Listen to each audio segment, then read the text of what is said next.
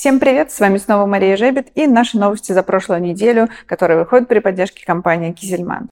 На прошлой неделе Strata Consulting, Milk News и Союз Молоко опубликовали новый рейтинг эффективности молочных хозяйств. Мы отобрали все предприятия э, с поголовьем от 2000 голов и ранжировали их по продуктивности на голову. Естественно, первое место, как и всегда, с большим отрывом занимает агрохолдинг «Степь», более 15 тысяч килограмм на голову они надоили. В рейтинг также вошли племзавод «Ирмень», ЗАО имени Ленина из Владимирской области, Русмолка и КМТК. Какие тенденции мы видим в рейтинге? Во-первых, расширяется география рейтинга, и теперь он охватывает предприятия по всей России э, от э, Калининграда до Владивостока.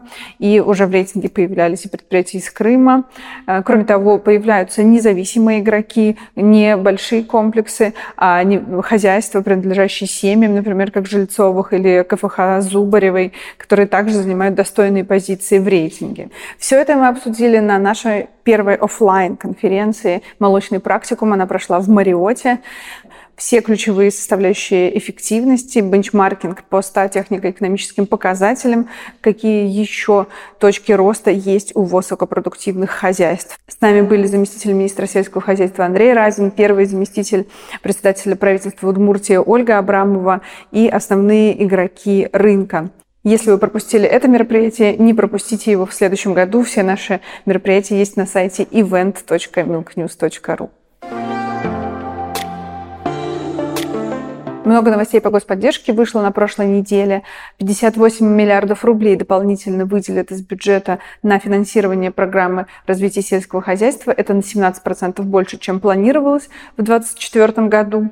Минсельхоз также опубликовал обновленный план льготного кредитования заемщиков. Несмотря на то, что общий лимит он остался прежним, дополнительно почти 10 миллиардов выделено на льготное краткосрочное инвестиционное кредитование. Из них около 2 миллиардов рублей на инвестиционные, остальное на краткосрочные льготные кредиты. Это прекрасная новость, как мы помним, 8 числа Минсельхоз опубликовал новость о том, что лимиты кончились, но Патрушев сказал, что к концу месяца вопрос решится. Сейчас деньги внутри э, этой статьи бюджета перераспределили, и вы можете подаваться на получение льготных кредитов снова.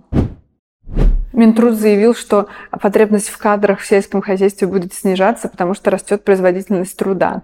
Это, конечно, здравое предположение, но острота вопроса кадрового в сельском хозяйстве настолько высока, что непонятно, как сильно должна расти производительность труда, чтобы снизить эту остроту. Минсельхоз заявил о том, что рассчитывает на продление федерального проекта «Экспорт продукции АПК» до 2030 года. Он планировался до 2024 года, потому что, в принципе, результаты положительные. Для того, чтобы их закрепить, необходимо продление всех этих мер и инструментов поддержки. Очень занятные новости вы оцените.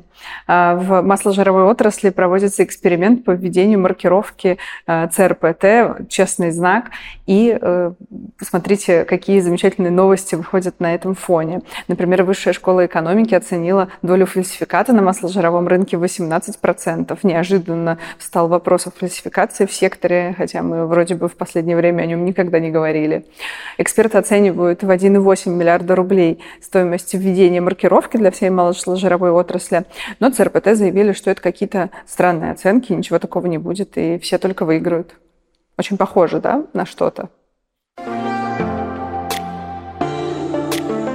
Россельхозбанк проводит онлайн-семинары, и вот на последнем заявили о том, что количество сделок э, слияний и поглощений в сельском хозяйстве за первое полугодие сильно сократилось. Она оценивается в 672 миллиона долларов, что на 15% меньше, чем в первом полугодии 2022 года.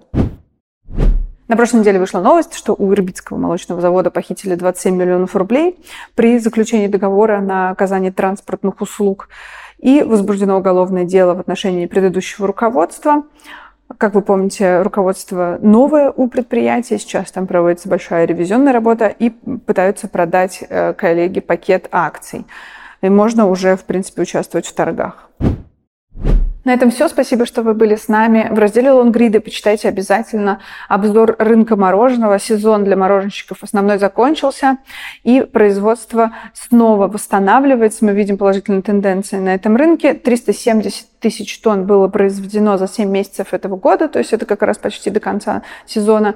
Если в прошлом году посмотреть на данные, то было произведено 340. Конечно, это эффект низкой базы, потому что прошлый год был довольно травматичным и провальным, но мы видим положительные тенденции в этом секторе. Кроме того, в разделе «Мнение» почитайте интервью с Александром Маликовым, это глава Шахунского молока. Компания произвела огромную работу и модернизировала завод. Почитайте, что нового, собственно, какие линии, какие продукты появились на этом предприятии, какие цели э, эти конкуренты ваши ставят перед собой. Кроме того, в разделе «Мнение» есть интервью с процессным инжинирингом Олегом Муравьевым. Это команда, бывшая команда ГИА, которая сегодня э, реализует те проекты, которые раньше делала иностранная компания, один из лидеров индустрии. Почитайте обязательно, подписывайтесь на наши каналы и до новых встреч.